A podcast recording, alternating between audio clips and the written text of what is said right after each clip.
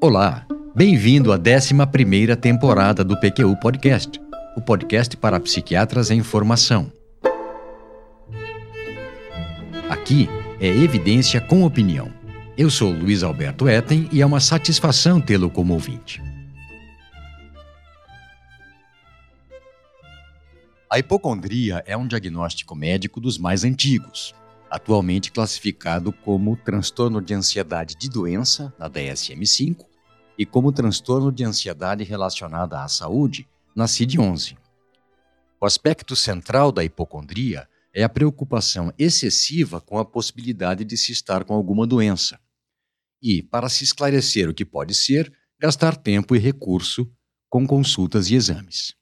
Esse medo de alguma doença frequentemente se origina de interpretação errônea ou de ênfase exagerada em alguma manifestação física menor. Um paciente que atendi certa vez teve uma crise de pânico ao interpretar a pulsação da artéria braquial, visível na região medial do braço, como um indicativo de que estaria tendo um AVC. Uma coisa, porém, é o diagnóstico de hipocondria, e outra, bem diferente, são os pacientes hipocondríacos. E é sobre eles que falaremos neste episódio. Você verá, cara e caro ouvinte, que nem todo paciente dito hipocondríaco tem hipocondria. O PQU Podcast é uma iniciativa independente do Vinícius e minha, realizado com recursos próprios e sem patrocínio de qualquer espécie. Na 11 temporada, contaremos com a colaboração valiosa da Maria Clara Faleiros e do Tiago Apolinário e de podcasters convidados, dentre os quais alguns serão responsáveis por episódios magnos – verdadeiras lectures, conferências no formato de episódio de podcast sobre um tema que conheçam em profundidade. Os que nos seguem já sabem, mas para você que está chegando agora, vale dizer que arcar com os custos desse nosso projeto nos garante autonomia editorial, privilégio que nos é muito caro. Nosso foco, não custa repetir, é divulgar temas que sejam de interesse para o psiquiatra em formação. Os pacientes hipocondríacos chegam a 10% da população que busca consulta com clínico geral, homens e mulheres na mesma proporção. A maior incidência é durante a quarta e quinta décadas de vida. Seu arquétipo é Argan, o doente imaginário de Molière, que foi apresentado ao público em 10 de fevereiro de 1673. Ouça esse trecho da peça aqui encenado pela Companhia da Revista, especificamente a cena 3 do terceiro ato, em que Beraldo questiona seu irmão Argan sobre o porquê de permitir que a filha dele, a do Argan, casasse com um médico. Que ideia é essa de querer casar Angelique com um médico? Eu quero um genro que me seja útil, Beraldi. Mas você deve pensar em Angelique. Deve haver um partido mais acertado para ela. É, mas esse partido é muito mais acertado para mim, Beraldi. eu te peço de uma vez por todas. Pare com esta mania de doenças. Sabe qual é a maior prova que você é um homem saudável? Qual, Beraldi? Com todos os remédios que tomou na vida, deveria estar morto. Se continua vivo, é porque tem uma saúde de touro. É justamente o contrário. Eu só estou vivo porque tomo esses remédios todos os dias. Esses remédios ainda vão te matar, meu irmão. Ah, você fala assim porque você é um homem saudável. É fácil falar mal dos remédios quando se está cheio de saúde. O psiquiatra e psicanalista italiano Vittorio Lingiardi em Diagnóstico e Destino, na página 110, explica que o hipocondríaco se preocupa com suas funções corpóreas, batimento cardíaco, peristaltismo, sudorese, com lesões físicas leves, uma escoriação, por exemplo, com sensações físicas vagas e difusas, cabeça aérea, fadiga, pernas cansadas, veias doloridas, por exemplo. Vela um órgão, vigia uma doença, fica alarmado facilmente com a notícia de alguém que adoeceu. Quando expõe sua história médica, o faz de modo muito minucioso e detalhado. Um hipocondríaco inteligente, conclui Lindiardi, pode ser um interlocutor extraordinário para um médico. eu entendi que extraordinário aqui, além de excepcional, fora da média, pode significar exigente, contestador, ou ainda, entre aspas, um rival à altura, alguém com quem um embate pode até ser revigorante. Mas, enfim, sempre um desafio. São dois os tipos mais comuns de hipocondríacos: os que não param de ir ao médico, sempre preocupados com algo que possa ser indício de doença mais ou menos fatal, e os que fogem do médico, que têm medo demais de estarem doentes, mas que paradoxalmente têm como único pensamento que algo não está normal consigo nem com a sua saúde. Note que ambos estão íntima e constantemente antenados às sensações corpóreas, o que os une, mas diferem quanto ao que fazer sobre elas. Os primeiros querem porque querem identificar a temida doença. Os segundos se pelam de medo ao imaginar que um médico ou algum exame confirmaria suas piores suspeitas. Que tipos são familiares para você? Já atendeu alguém com essas características? Se sim, bem-vindo seja ao grupo da imensa maioria dos médicos. Se ainda não, logo acontecerá. Pode estar certo disso. Daí a ideia desse episódio. E quando acontecer, de novo ou pela primeira vez, como conduzir a consulta? Nós vamos chegar lá. Antes, porém, lembre-se do que falei há pouco. Além de existir diferentes tipos de pacientes ditos hipocondríacos, nem todos têm hipocondria. Para cada um deles, a conduta será diferente em alguns momentos críticos. Para distingui-los, é importante, em primeiro lugar, ter claro em mente o que é a hipocondria. O nome se deve aos antigos gregos, Hipócrates dentre eles, e atribuíam suas manifestações a alterações dos órgãos sob hipo a cartilagem, condros, do diafragma costal. Sete séculos depois, o médico romano Galeno incluiu a melancolia como uma doença hipocondríaca, com sede nas vísceras abdominais e que se propagaria pelo organismo por intermédio de alterações humorais. Essa visão se estende até o século XVII, como se pode ver nas obras de Molière. No século XVIII se dão as primeiras tentativas de definição de causas psicossomáticas e de subtipos clínicos, e também a aproximação de histeria com hipocondria. A ideia vigente na época é que sua origem seria uma fadiga nos nervos. Em 1845, Wilhelm Griesinger inclui a hipocondria entre os estados depressivos menores. Na direção oposta, George Beard, o neurologista que cunhou o termo neurastenia, restringiu o termo hipocondria aos casos em que havia crença inabalável de doença física, atribuída à exaustão ou ao abuso do cérebro, do estômago ou dos genitais. Em 1896, Emil Kraepelin, o psiquiatra alemão, a distingue entre hipocondria com matéria, quando os transtornos têm um correlato físico, mas são superestimados, e hipocondria sem matéria, quando não há base objetiva para as queixas. No começo do século passado, ganhou força a ideia de que as preocupações hipocondríacas eram defesas psicológicas contra afetos indesejados inconscientes. Nas últimas décadas do século XX, surgiu a hipótese de que essas preocupações com a possibilidade de se estar doente nada mais eram do que processos cognitivos desencadeados pelo medo mórbido da doença e pela atenção exagerada e distorcida às sensações corporais, fenômeno denominado amplificação somatosensorial. Atualmente, a hipocondria é vista como um transtorno de ansiedade crônica relacionada à saúde. Como vimos no episódio 207 do PQ Podcast, no DSM-5 desaparece o termo hipocondria e os quadros que eram assim chamados passam a ter a denominação de transtorno de ansiedade de doença que consiste na preocupação de estar com ou vir a ter uma doença grave, com sintomas somáticos, quando presentes de leve intensidade. Ou seja, nessa categoria diagnóstica prevalece o componente cognitivo, enquanto anteriormente se enfatizava o componente físico.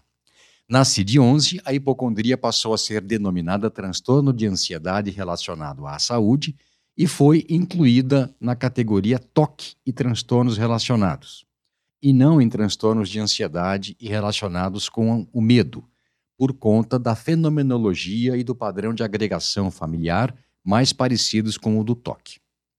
Tudo bem até aqui? Muito bem, finalizamos hipocondria. E quais outros quadros podem cursar com preocupações exageradas com a possibilidade de doença? Pensou em transtornos somatoformes? Acertou.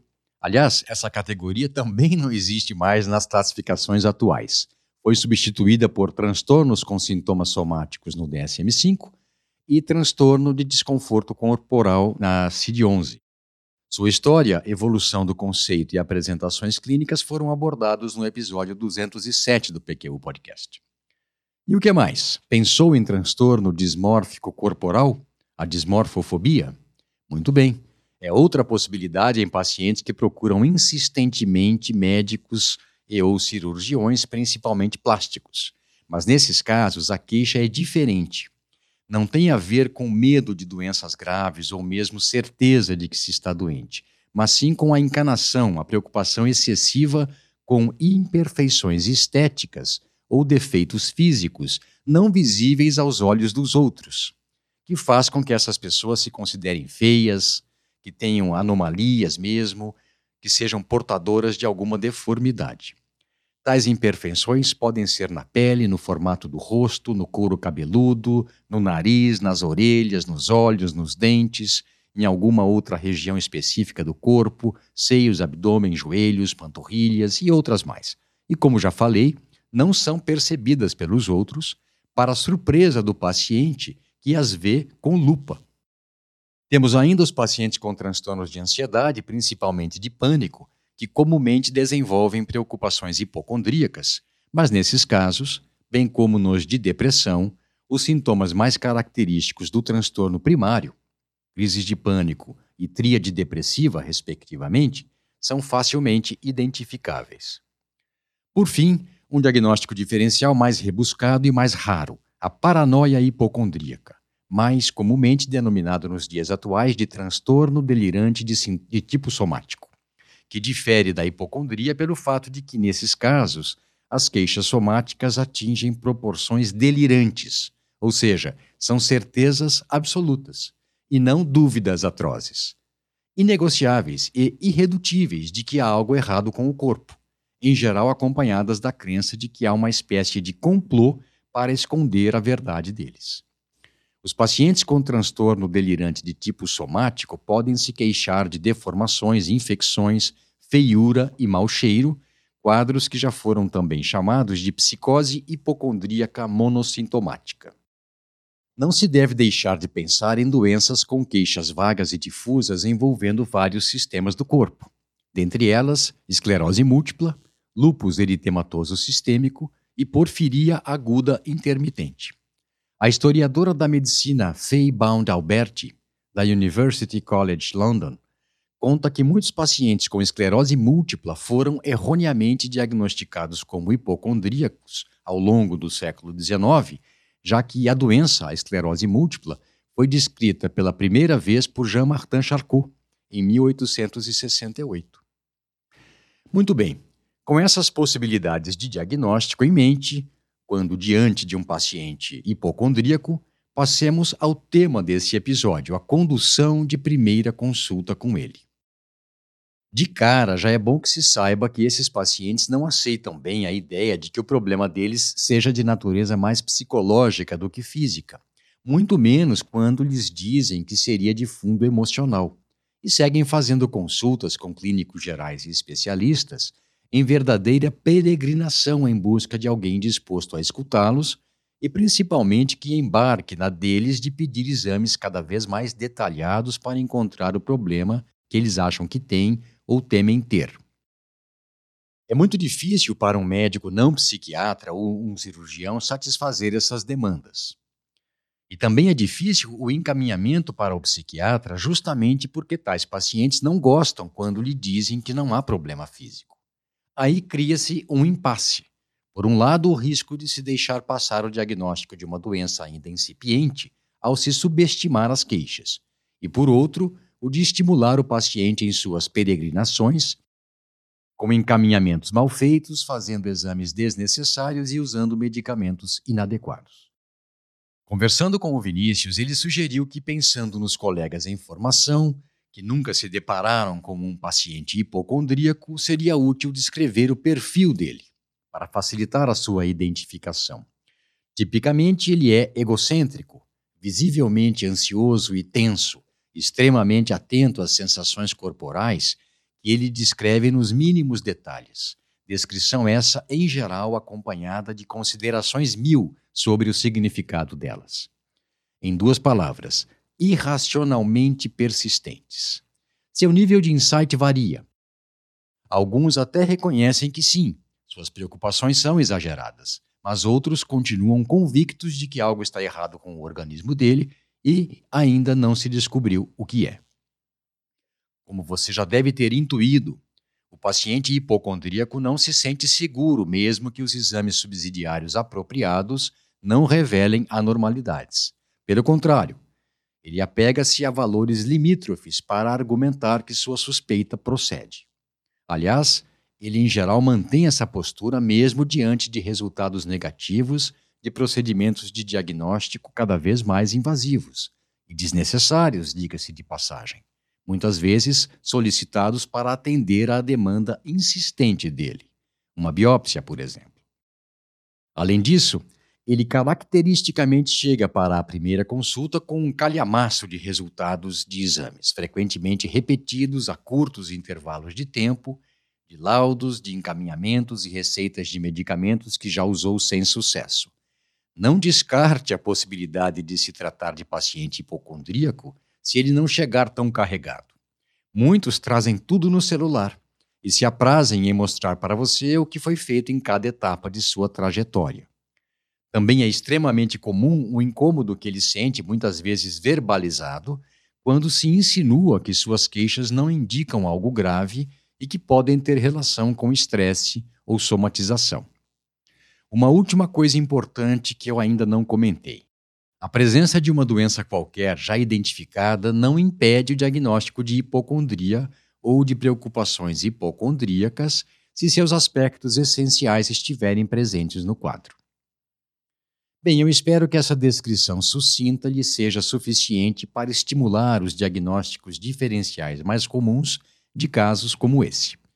E vamos agora atendê-los em seis passos, cada um deles fundamental para o bom desenrolar da consulta. A formulação que apresentarei a seguir é uma adaptação do que li no livro The Clinical Interview Using DSM-4, Volume 2, The Difficult Patient que nos foi indicado pela Renata Azevedo na entrevista que fizemos com ela e que foi ao ar no episódio 220 do PQ Podcast. A referência completa você encontrará em nosso site, pqpodcast.com.br. Primeiro passo: escutar. Deixe o paciente descrever para você as queixas e preocupações que tem. Provavelmente ele lhe fornecerá descrições detalhadas das sensações que experimenta, se valerá de comparações e analogias, tais como: minha cabeça dói como se uma faixa a apertasse cada vez mais. Ou, às vezes parece que meu coração vai sair pela boca de tão agitado que ele fica. Ou ainda, minhas mãos formigam e ficam frias quando levo um susto, e eu demoro a me recuperar. Escute com atenção e estimule o paciente a falar quando aconteceu pela última vez, se na ocasião estava ocorrendo ou havia acontecido algo que pudesse contribuir para o surgimento da sensação. E atenção, nessa primeira etapa não sugira nem insinue relação de causa efeito entre as manifestações somáticas descritas e estresse, a não ser que o próprio paciente voluntariamente diga que isso acontece. Observe que não se trata aqui de ficar passivamente escutando o que o paciente diz, mas sim de mostrar que você está interessado pelo que se passa com ele e de que acredita que ele sente aquilo tudo. Mesmo já pensando que pode ser hipocondria ou algum transtorno de ansiedade com preocupações hipocondríacas, você deve guardar isso para si, pois o objetivo do passo 1 é estabelecer a fundação da aliança terapêutica. E para isso é fundamental a validação das queixas de forma empática, tentando compreender o ponto de vista do paciente, levando a sério o que ele diz, e, aí, e que terá em você um aliado, e não como se ele fosse somente alguém em busca de atenção ou monopolizando a sua, o seu tempo. Passo 2. Pontuar. Sinalizar algo. Escolha dentre os sintomas relacionados pelo paciente os que mais se sobressaem e explore o contexto em que eles ocorreram ou costumam ocorrer. Prepare-se para receber informações vagas quanto à duração e curso, mas é uma estratégia que poderá dar pistas de que as manifestações descritas podem ter relação com estressores. E, além disso, podem também servir para desviar a atenção de questões mais difíceis e constrangedoras, problemas conjugais, familiares, problemas profissionais e financeiros, por exemplo. Seguindo com o mesmo método, explore as condições de surgimento, fatores de melhora e de piora de outros sintomas. Sem que se faça a relação direta entre as queixas e o estressor, pode acontecer de ela insinuar-se, de essa relação aparecer. Utilize perguntas como, por exemplo, o que aconteceu imediatamente antes de surgir essa dor no peito? Ou quando foi a última vez que isso ocorreu? Conte como foi ou ainda o que em geral vem antes dessas tonturas. É outra maneira de se abordar o problema. Dessa forma, faça uma espécie de preparação para que se considere a relação entre o estresse, questões psicológicas, e as manifestações hipocondríacas, pavimentando-se o caminho para os passos 3, correlação, e 4, validação. Passo 3, correlacionar. Tente justapor, relacionar o contexto com a sintomatologia relatada. Mas entenda bem, insisto nessa questão, a ideia não é criar uma relação de causa e efeito mas sim de associação entre fenômenos corporais e estresse, por exemplo. A reação do paciente a essa sua tentativa lhe dará uma ideia do quanto ele resiste a essa relação. Nesse ponto, pode até emergir alguma hostilidade em relação a você, que, se for bem manejada, será de curta duração. Monitore os seus sentimentos em relação ao paciente para que não seja pego de surpresa ao lhe dar uma resposta mais ríspida ou se perceber irritado com ele, algo perfeitamente compreensível, mas que deve ser gerenciado internamente. Se a intenção é formar uma aliança terapêutica que aumente a chance de boa evolução da consulta, seria um tiro no pé demonstrar irritação, desaprovação ou mesmo desprezo. Imagine que o que você está sentindo é o que esse paciente desperta nos que convivem com ele. Se se deixar levar, apenas irá reeditar uma interação já velha conhecida dele. Por outro lado, ao aceitá-lo como ele está e de alguma forma plantar a semente de que talvez os sintomas, medos e preocupações sirvam também ao propósito de desviar a atenção dele de outros problemas, poderá ser recompensado com a demonstração de respeito e colaboração. Passo 4. Validar. Inverta os papéis. Agradeça o paciente por ter feito o esforço de lhe fornecer todas as informações sobre a condição dele. Expresse empatia, se conseguir de fato estimar o que ele sente na posição em que ele se encontra, dizendo, por exemplo, como deve ser difícil enfrentar tantos problemas, os que foram explicitados pelo paciente e os que foram apenas citados ou vistos de relance, tendo que tolerar tantas preocupações e medos.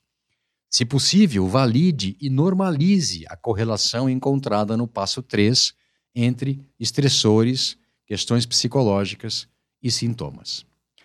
Passo 5. Informar. Forneça um diagnóstico ou hipóteses diagnósticas, justificando-as com seu raciocínio clínico.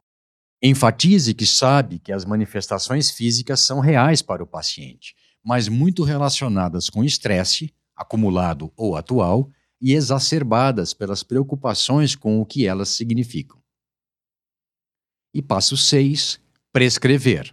E aqui eu não me refiro especificamente à prescrição de medicamentos, mas sim de orientações gerais, aconselhamento e encaminhamento para exames ou outras avaliações médicas e psicológicas, com base no consenso obtido entre médico e paciente sobre quais as prioridades do caso.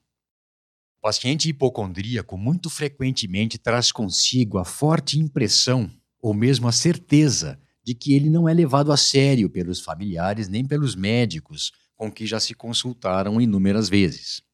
Daí a importância de validação do que ele diz, mas no sentido de que um sintoma é, por definição, uma queixa subjetiva, que tem relevância clínica em si, independentemente de ser a expressão de uma condição médica geral ou de uma sobrecarga psicológica. A ideia, e é algo muito mais do campo da atuação de um psiquiatra do que de um clínico geral ou de algum outro especialista, é reconhecer que as queixas são incômodas e assustadoras para o paciente, que podem representar um pedido de ajuda codificado e que somente dizer que não é nada, ou que não há razão para se preocupar tanto, não adiantará. Um psiquiatra jamais deveria fazer isso de cara, a não ser que queira entrar para o rol de profissionais que não entenderam o problema do paciente ou dos que o trataram mal. Ao validar as múltiplas queixas somáticas do paciente, o bom psiquiatra não está validando a presença de uma doença, mas sim o incômodo que ele sente e as queixas como expressão legítima desse incômodo. É inapropriado que o médico queira provar para o paciente que é muito esperto para ser enganado. Afinal, não estamos falando de uma competição entre o conhecimento médico contra a capacidade do paciente de tentar convencê-lo de que está gravemente doente, mas sim de se responder à demanda do paciente com empatia profissional. As preocupações sem fim dos pacientes hipocondríacos comumente cansam e frustram os profissionais de saúde que gastam horas avaliando, anotando em prontuários e solicitando exames que, do mais das vezes, confirmam o que pensavam. Não há nada de errado. Esse cenário facilita a ocorrência de duas complicações sérias. Primeira, a de que não se deu devido valor que se pense ser mais uma manifestação hipocondríaca, um sintoma de doença real e grave. E a segunda, de expor o paciente a efeitos nocivos relacionados aos exames subsidiários cada vez mais agressivos, como, por exemplo, a reações alérgicas a contrastes ou infecções no local de biópsia. Muito bem. Com esse comentário, finalizo esse episódio do PQ Podcast, no qual descrevi o quadro hoje conhecido como transtorno de ansiedade relacionado à doença ou à saúde, conforme os manuais diagnósticos, seus diferenciais e mais. Discorri sobre as estratégias a serem utilizadas na avaliação do paciente hipocondríaco para aumentar a chance de sucesso na condução do caso. Um abraço e até a próxima. Você ouviu mais um episódio do PQU Podcast. Siga-nos no Instagram e acesse nosso site pqpodcast.com.br, onde encontrará todos os episódios já publicados, com as respectivas referências, organizados por data, autor e sessão. Agradecemos sua atenção.